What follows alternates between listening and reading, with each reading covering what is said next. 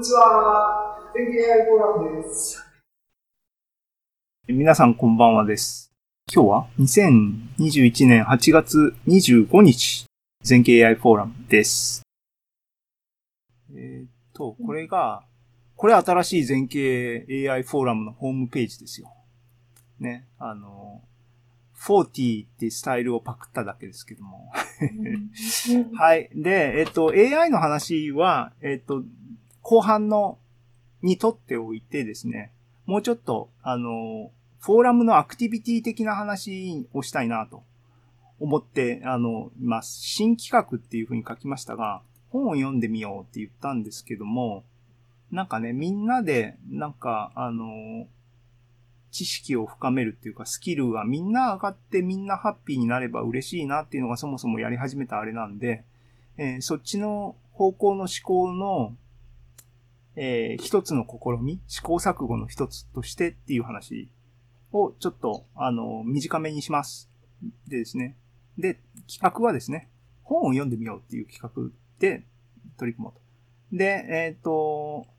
一応ですね、発端っていうかですね、あの、前にもいろいろ書いてるものが全部ね、Connecting the dots ですけどもね、あの、ザム2月号の4章っていうところに、なんで全景 AI マガジンを創刊するんだみたいな記事を書きました、僕が。で、その中にですね、書いてることは結構、あの、背景っていうか僕がなんでこうこんなに毎月ね、ひいひい言いながらやってるんだっていう話になってるんですが、えっ、ー、と、で、ここでの書き方は AI フォーラムと AI マガジンの住み分けみたいなのをここで書いてるんですが、今今日ここで言いたいのはですね、AI フォーラムはコミュニティだよと。で、コミュニティっていうのは、コミュニティっていうのは秘密結社だっていうのはこの時盛り上がってた滝本さんの話ですが、で、人が集まるのがコミュニティなんだけども、人はどういうところに集まってくるんだろうっていうふうに考えたときに、楽しそうなイベントね、楽しいことをやってるぞって言ったら人がわーっと集まってくるのがやっぱりメインでしょうと。そういう楽しそうなイベントをやってる、えっ、ー、と、グループとして全景 AI フォーラムっていうのを、あの、進めるべきだろうっていうふうに思ったっていう話ですね。で、で、で、そういう文脈でですね、えっ、と、ここに書いてるんだな。人と人の集まり、アイデアとアイデアの交流、学び、アウトプットをね、学ぶっていうシチュエーションにおいて、学ぶっていうシチュエーション、アウトプット、コミュニケーションっていうのは結構助けになるよっていうふうに思うので、そういう場になってくれればいいなっていう話で、その時に参考文献みたいなんですね。その時頭にあったもの、ね、滝本さんの本から、にゃーにゃーにゃーってあるんですけども、この中で、この本ね、状況に埋め込まれた学習っていう本、これ買ったんですよ。もう何年、何年も前に、ここ今持ってますけども、ハードカバーなんですね。で、熱くないんですけども、翻訳した人がですね、半分近く解説を書いてて、えっ、ー、と、だから本文自体はですね、100ページぐらいで収まっちゃってるぐらいのもんなんですが、結構硬い風に書いてあってですね、まあ、社会学っていうかですね、あの、学習に関する研究成果みたいなのが書かれているクラシックな本なんですが、でも結構面白そうなテーマだなと思って、これをきちんと踏まえて、全景 AI フォーラムのアクティビティっていうのがそういうものみたいに風になればいいなっていう風に思ってずっと長くいるんですね。でも、なかなかこの本読み切る体力がないっていうところで、みんなの助けを借りてですね、本を読みたいっていう意味で本を読もうっていう企画を僕は勝手に言ったっていう話なんですが、でね、えっ、ー、と、週、なんだっけ、状況に埋め込まれた学習っていうのがタイトルなんですが、副題としてですね、副題がこれなんですよ。正当的周辺参加。何のこっちゃってここに書いてありますが、何のこっちゃだと思うんですね。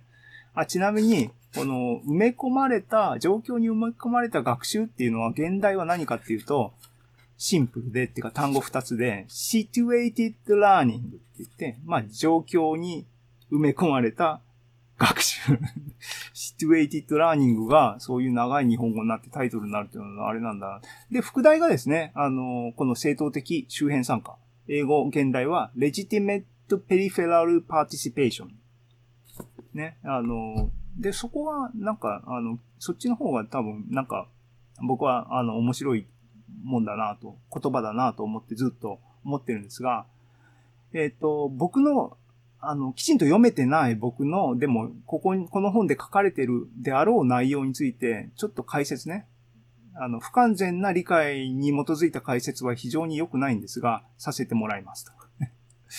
ね、こういう周辺的、じゃあ正当的周辺参加っていうのは、僕が、あ、好ましいなと思ってるアクティビティとか活動とかで見られるまさにそういうことだなっていうふうに感じるので、そういう例が何かっていうのをいくつかピックアップしてシェアしたいなと思います。で、一番最初は、全経 AI フォーラムを僕がそもそも始めたきっかけであるところのジェレミー・ハワードのファスト AI の、えー、その運営の仕方とか、フィロソフィーみたいなものですね。なんですね。で、彼が、あの、これ、基本的にファスト AI っていうのは YouTube でディープラーニングのレクチャーを、えー、無料でみんなに配信して、オンサイトで、その当時はサンフランシスコ。今、ジェレミーはオーストラリアに戻ったみたいですね。あのー、やっぱアメリカは辛かったのかな？よくわかんないですけども。えー、辛いでしょ。ねえ、でも、いや、か、彼ぐらい実力がある人は世界中どこにいても自分のビジネス立ち上げられるから強いなと思ったりもしますけど、まあ、故郷に帰ったっていうことですけどもね、オーストラリアね。えっ、ー、と、で、ビデオの中でどこの回か忘れたんですけども、ファスト AI は、アンチ PhD みたいな人なんですよ、ジェレミーっていうのはね。つまり、正当的に学校、学校でお勉強としてですね、先生が教壇に立って、こうでしょ、こうでしょっていう風にやるようなものは、そんなものは、あの、きちんと身につかないっていうのがポリシーの人みたいで、実践的な、あの、レクチャーで教えるっていうプロセスで、えっ、ー、と、ディープラーニングを、D、PhD を持ってない人に向けたディープラーニングレクチャーみたいなのを売りにしてましたからね。で、彼が最初に書いた本も、えっ、ー、と、PhD じゃない人に向けたディープラーニングっていう副題が確かついてましたけどもね。で、彼のフィロソフィーは何かって言った時に紹介してた本がこれなんですけども、Make Learning Whole って言って、えっ、ー、と、彼が解説してた、えっ、ー、と、エグザンプルは、子供がいますと。子供が野球をしたいって言った時に、親のあなたは、どういうふうに子供に野球を教えますかっていう話を引き合いに出してね。そういうふうにディープラーニングを教えたらいいじゃないかと。つまり、今、学校っていうか PhD でね、コンピューターサイエンスで PhD 取るような人の教育の仕方っていうのは、野球に例えるとどういうことをやってるかっていうと、子供が野球やりたいって言ったら、よし、わかった。つって、ボールの空気力学ですね。流体力学からまず教えたり、バットの木の強度ですね。を学問的に教えたりっていうところから始まってっていうようなことをやってるんだと。そんなことやっても野球なんか楽しくもないし、うまくならないだろうと。本当にやることは何かって言ったら、子供にグローブとボールとバットを与えて、グラウンドに連れて行くことだと。で、実際にバット振って、ボール投げて、走ってっていうことをやるだろうと。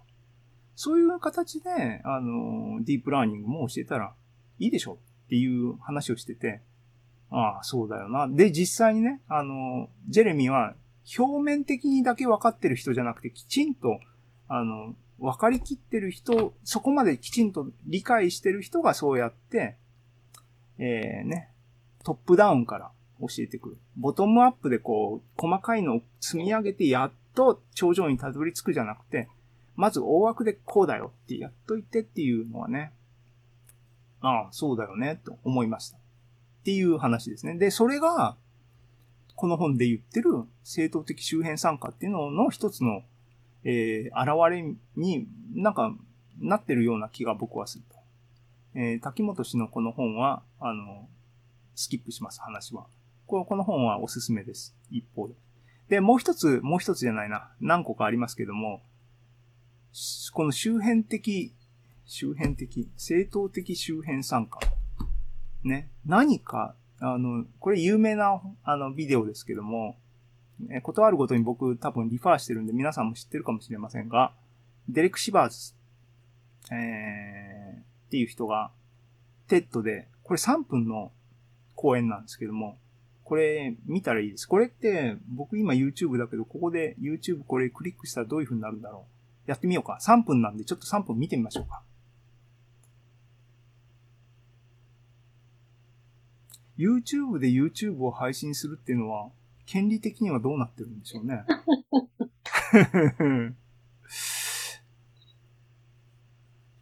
3分間は短いけど、ああ、ネットが遅いからやめとこうね。あの、見たい人は後で見てください。たかが3分、人生の、ね、人生何十年のうちの3分を投資する価値はこれ圧倒的にありますので、あの、見てください。で、テーマは何かっていうと、あの、How to Start Movement っていうタイトルそのものですけども、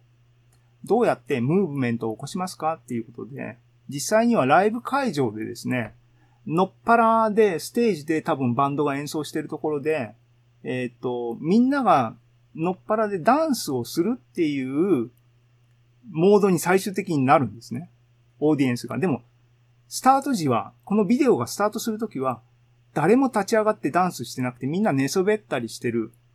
そこに、ある一人の裸踊り男が出て出てきてですね、一人でダンスを始めるっていうところから、こう、これがもう、そこにいる人間全部がガーって立ち上がって踊り出すっていうところまで、3分で遷移しちゃうんですね。状況が一変する。そのシーンを、どういうメカニズムでこういう風になってるんだろうっていうのを解説してるすごく面白いあのビデオです。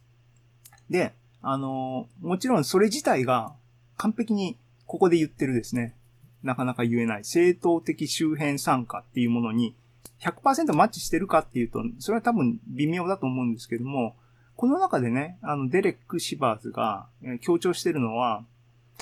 えっ、ー、と、まず一人が踊り始めると。その時に、二人目が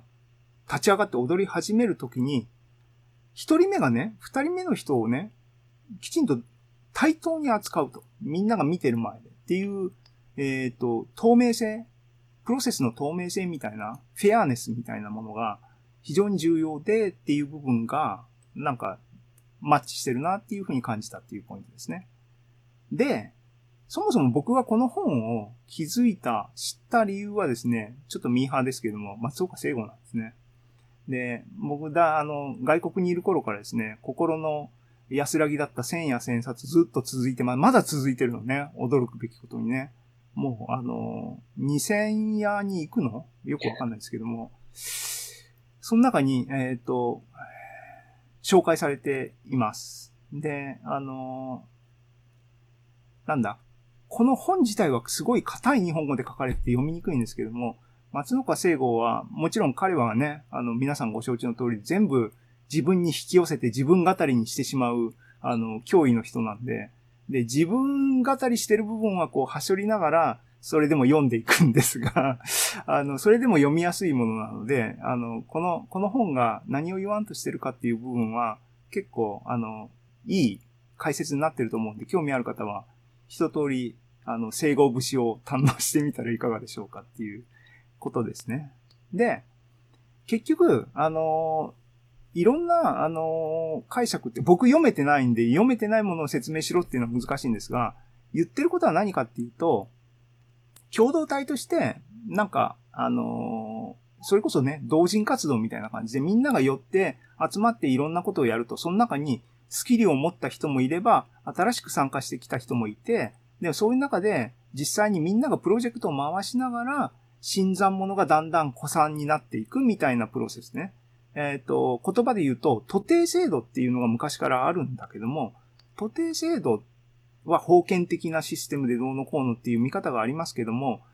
実質的に物を、物事を伝授するっていう側面にフォーカスした場合に、実はすごく効率的な方法論であったり、あの、実際にね、深い理解に至るための、あの、いい仕組みを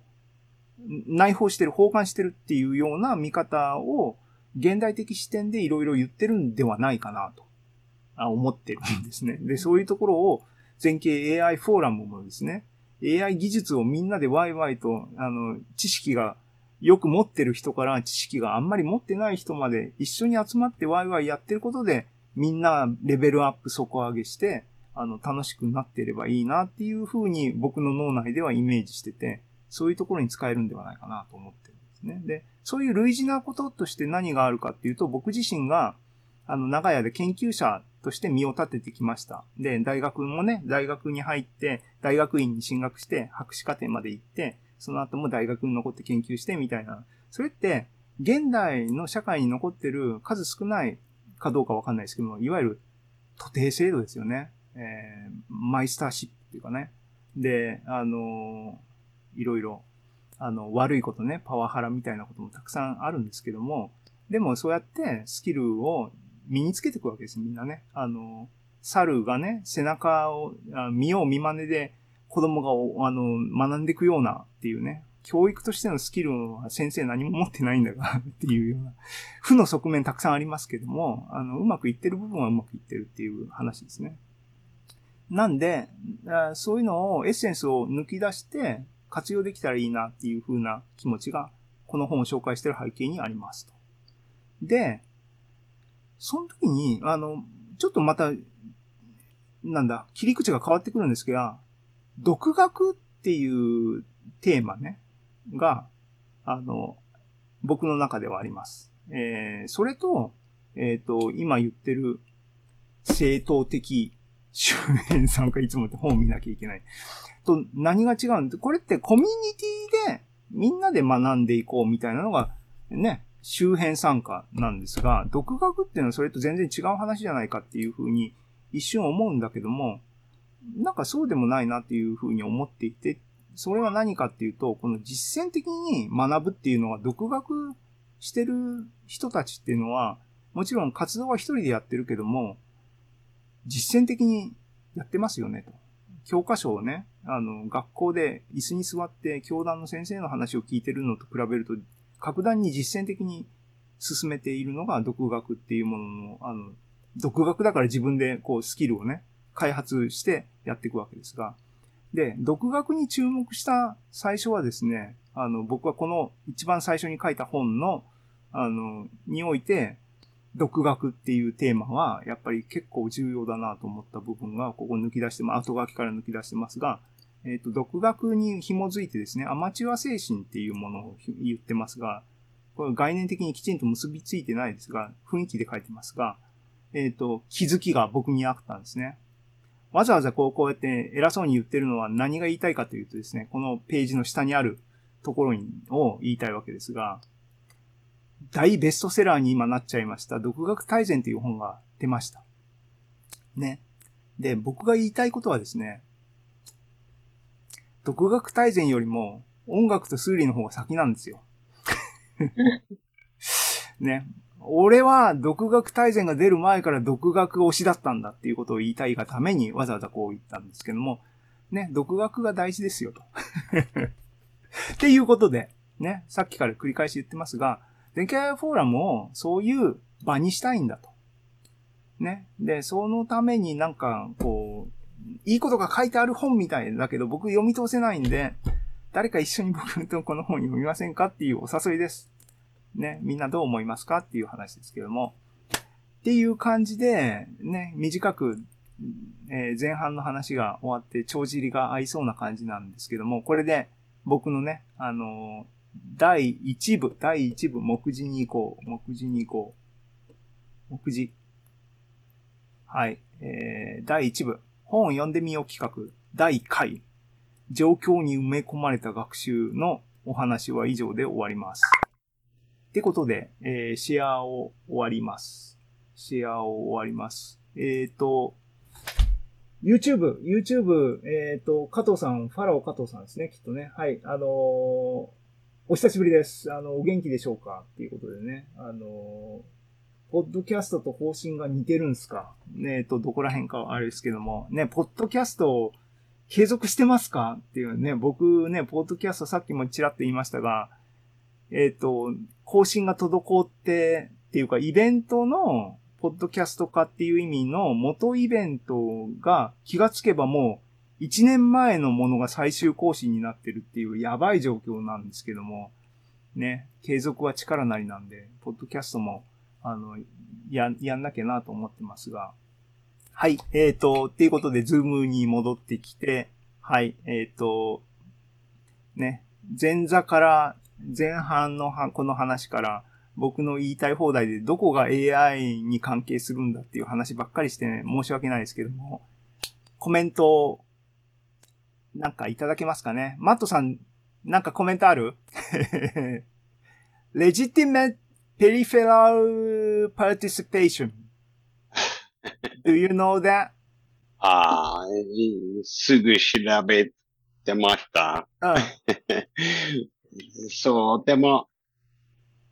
それは、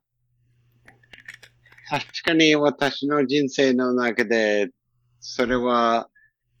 何かビデオゲームの人生の中で、確かにその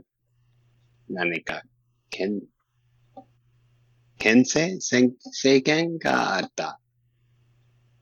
えー experience、経験？経験、はいうん経経験があった。はい。ビデオゲーム？ビはい。はい。コミュニティがあったんですか？はい。確かに、ストリートファイター2。うん。はいそういう事情で。あーで、いろいろこうテクニックを教えてもらったりとかそういうことがあった。はい。そういう現実だった。うんうんうんうん確なんかね、あの、知恵を持ってる人が新しい人にこう、はい。知恵を授けるみたいな、なんかいいよね。はい。うん、はい。そういう場になったらいいなと思ってるんですけどもね。ここがね。あはい。えっ、と、本田さんはなんか、くわ、こういうね、僕はあの理系の人間なんで、文系のことを全然詳しくないんで、もしかしたら本田さん詳しそうかなと思って、っていう無茶ぶりをしようとしてるんですけども、なんかコメントありますか？まあ、あ文系理系関係なく、関関係なくって、あの、自分、あの、シルクスクリーンやってて、シルクスクリーン。はい。ああの工房にいるときは、すごいそれを感じる？あの、なんだろう。本田さんはどのポジションなんですか？あの、初心者側にいるのか、経験者側にいるのか、そあーの中間ぐらいか、みたいな。経験は、もううん15年あるのに、うん。下手、下手な、下手だ。で、でも、なんか、技術的には下手なんだけど、知識はあるみたいな。変、なんかそういうポジション。で、先生が二人いるんですよ。うんで、その先生は経験もあるし、あの、上手にできる。技術もある。うん。で、そこにいろんな人がやってくるんですけど、あの、これをこうしたいんだけど、どうすればいい？って聞かれたときに、もうみんなでうわーって集まって、うん。あの、勝手に検討し始めるんですよ。せんうんその質問してくる人は、工房に来た人は先生に聞いてるのに、うん。あの、き私とかには聞いてないのに、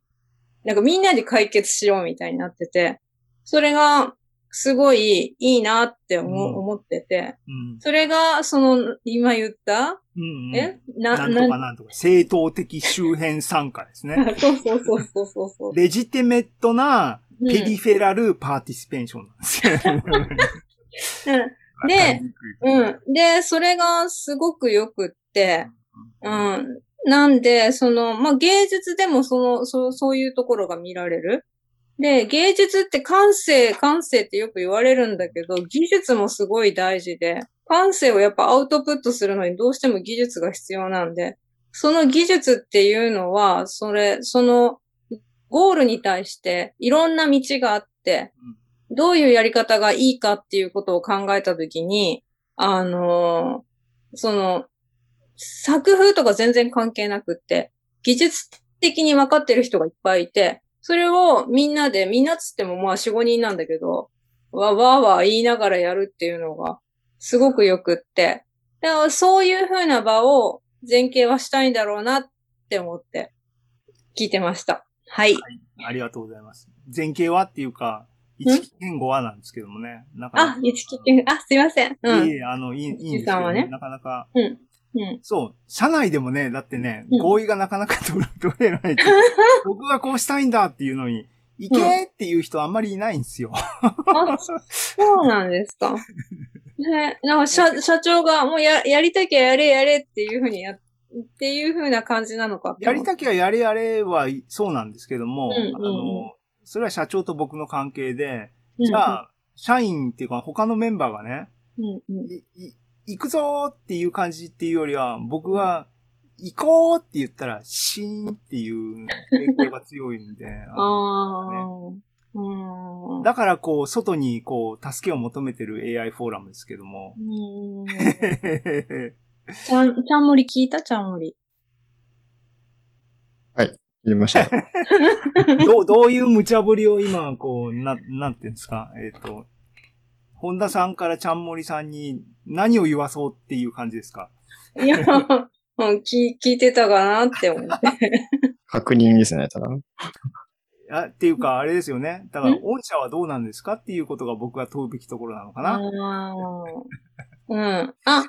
いや、でも、その、割と公務員的に、うん。あのー安穏としたい人が多い中で、そういう、そういうのは嫌で、辞めていく人がかなり、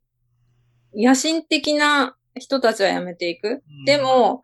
まあ、辞めるほどでもないんだけど、このぬるま湯も嫌だって思ってる若手の人は結構いて、まあ、そこ、その代表でちゃんもりがいるかなって、勝手もに思ってる。いいですね。いいですねそうそうそうそあうのそういう、そういう、そういう人材はね、あの、を金沢でいっぱい救い取ってですね、うんうんうん。アクティブになんか、あの、できたらいいなっていうのは一つの野望としてありますね。なかなかね。個人でできることだったら個人でやってればいいんですけどもね、うん一人じゃできないことみたいなのもやっぱりなんかいろいろありますからね。そういうので楽しいこととかあればいいのになとは思いますね。うんうんうん。っていう感じのことを外野側は言ってますが、ちゃんもりさんはどう、どう考えますか？そうですね。それはありがたいと思いました。なんか救い取ろうとしされてるっていう。まあね、無責任に言ってるだけですけどね。あのなんか、えっ、と、AI フォーラム今、あの、今日、今日とかも来てもらってますけども、その他ね、なんか、あの、趣味の活動とかはなんかされてるんですか？ちゃんもりさんは。いやー、特にしてないですね。何ですか？なんか本田さんが企画した時とかは。踊り？バドミントン？バドミントン？フィッシングゲームをしてるよ。バドミントンやられてるんですか？ああ、することもありますが、まあちょっと体育館がコロナでですね。取れなかったりしてあの、はい。状況的にそうですね。はい、はい、はい。っていう感じかな。えっ、と、加藤さんは、あ、加藤さん、YouTube のコメントで、ポッドキャストの話でですね。4ヶ月ぐらい止まってるっていうことは、僕の1年に比べたらもう全然先を進んでていいなと。僕、ポッドキャスト頑張ります。ポッドキャストね、ポッドキャスト、ポッドキャスト悪くないんですけどね。あの、作るのが大変じゃなければ、あ、だからそう今日前半に言ったように、ちょっと、あの、あれだな、編集の手間を手抜きして、でもコンテンツを発行する方向で、ちょっと動こうかな。はい、えっ、と、じゃあ、あの、次の話に行きます。あの、皆さんコメントありがとうございました。えー引き続き今日ね、僕が一人で三、三つのセクション全部喋る回っていう素敵な回なんで、次、粛々と行かせていただきます。